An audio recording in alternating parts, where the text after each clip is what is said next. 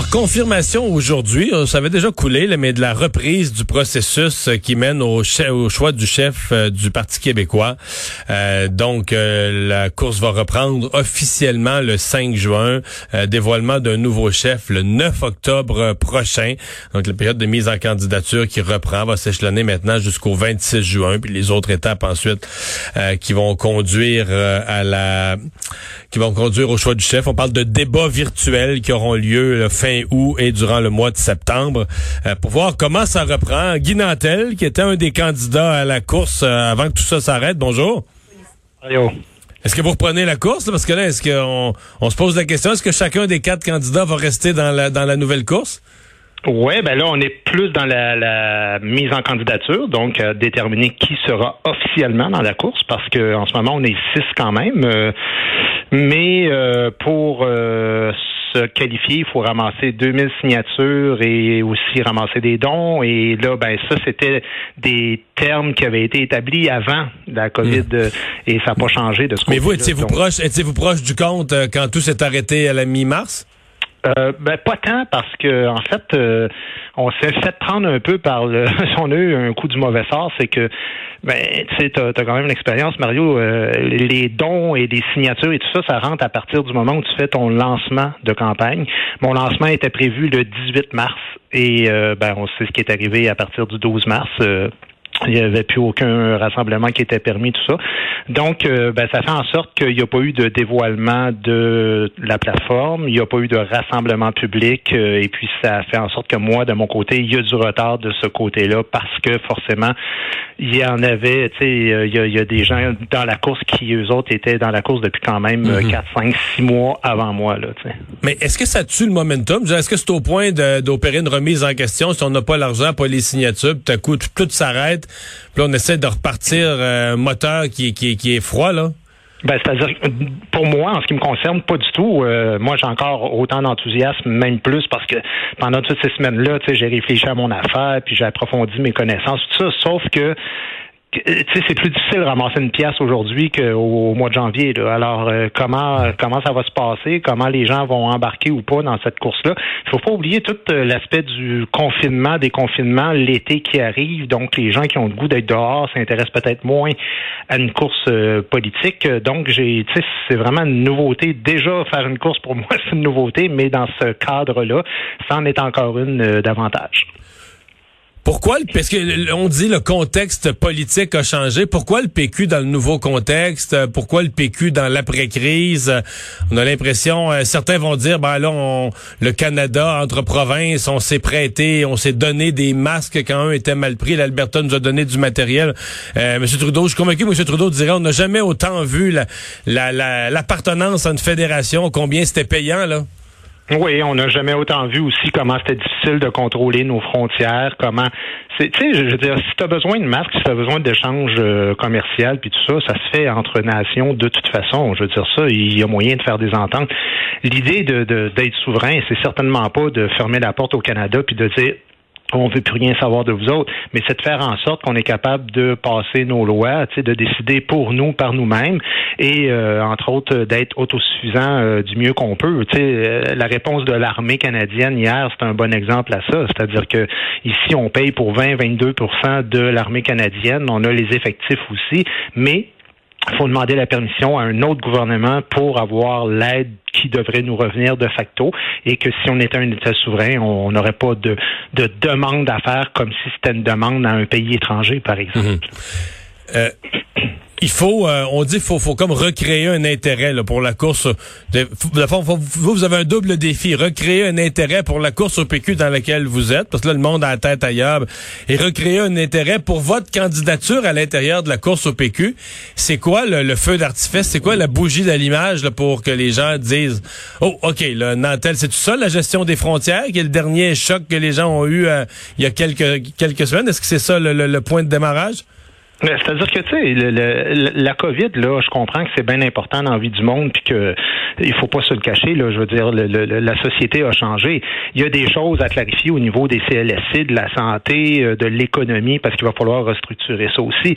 Mais euh, ça demeure quand même une parenthèse là, dans, dans notre vie. Euh, les questions de souveraineté, les questions d'organisation de société vont demeurer quand même euh, et, la vie va continuer. Et ce que je veux dire, dans un an ou deux, à moins qu'il y ait encore euh, quelque chose de pire qui, qui, arrive avec un autre virus ou que la COVID, euh, on n'en vienne pas à bout, ben on aura quand même des, des défis à relever. Et, c'est pour ça qu'il faut que les gens comprennent que je comprends qu'on ne parle que de ça là, depuis trois mois, mais business as usual, comme disent les Chinois, c'est-à-dire quand tu rentres en politique, tu as d'autres dossiers à régler, je veux dire, en, mm. éducation, entre autres, puis bon, enfin, en plein, euh, plein d'autres euh, dossiers. Mais euh, donc, c'est pas, euh, pour répondre à ta question, c'est pas un feu d'artifice, mm. moi, que je veux faire. C'est vraiment de rentrer en profondeur dans les sujets les uns mm. après les autres. Comment on va le faire avec, avec la crise, avec le fait qu'il n'y a pas de rassemblement public? Ça, c'est plus compliqué pour créer l'effervescence. Ouais. comment vous qualifieriez la gestion de la crise par François Legault et son gouvernement? Moi, j'ai fait des capsules euh, quotidiennes pendant six semaines, donc euh, je n'ai fait une quarantaine, là, je vous dirais. Puis à plusieurs reprises, j'ai félicité l'organisation de François Legault, du docteur Arruda, tout ça. Ceci dit, euh, ils ont eu quand même, ils ont eu la partie facile dans la mesure où c'était tout à fait sain et normal pour une société de ne pas rentrer dans la mesquinerie puis dans la partisanerie et de critiquer chacune des décisions parce qu'il n'y a aucun décideur dans le monde actuellement qui est capable de trouver les bonnes réponses à chaque défi qui se présente. Donc, ils n'ont pas fait ni mieux ni pire, mais ils ont quand même commis des erreurs entre autres en amont, selon moi, entre autres au fait que, tu sais, on s'en souvient que euh, début janvier, là, autour du, du 5-10 janvier, le docteur Arruda disait, ah ça, là, vous allez voir, ça arrivera pas chez nous, la grippe, ça va être bien pire cette année. François Legault répétait la même chose. Quand euh, la Colombie-Britannique, l'Alberta, l'Ontario... Il achetait, des masques. Il achetait des masques. il les mettait dans des entrepôts. tout ça, ben, au Québec, on disait non, on veut rien savoir de ça. Et les premières commandes ont été passées le 19 février. Et ça, c'est quoi? C'est une semaine avant les premiers cas qui ont été déclarés.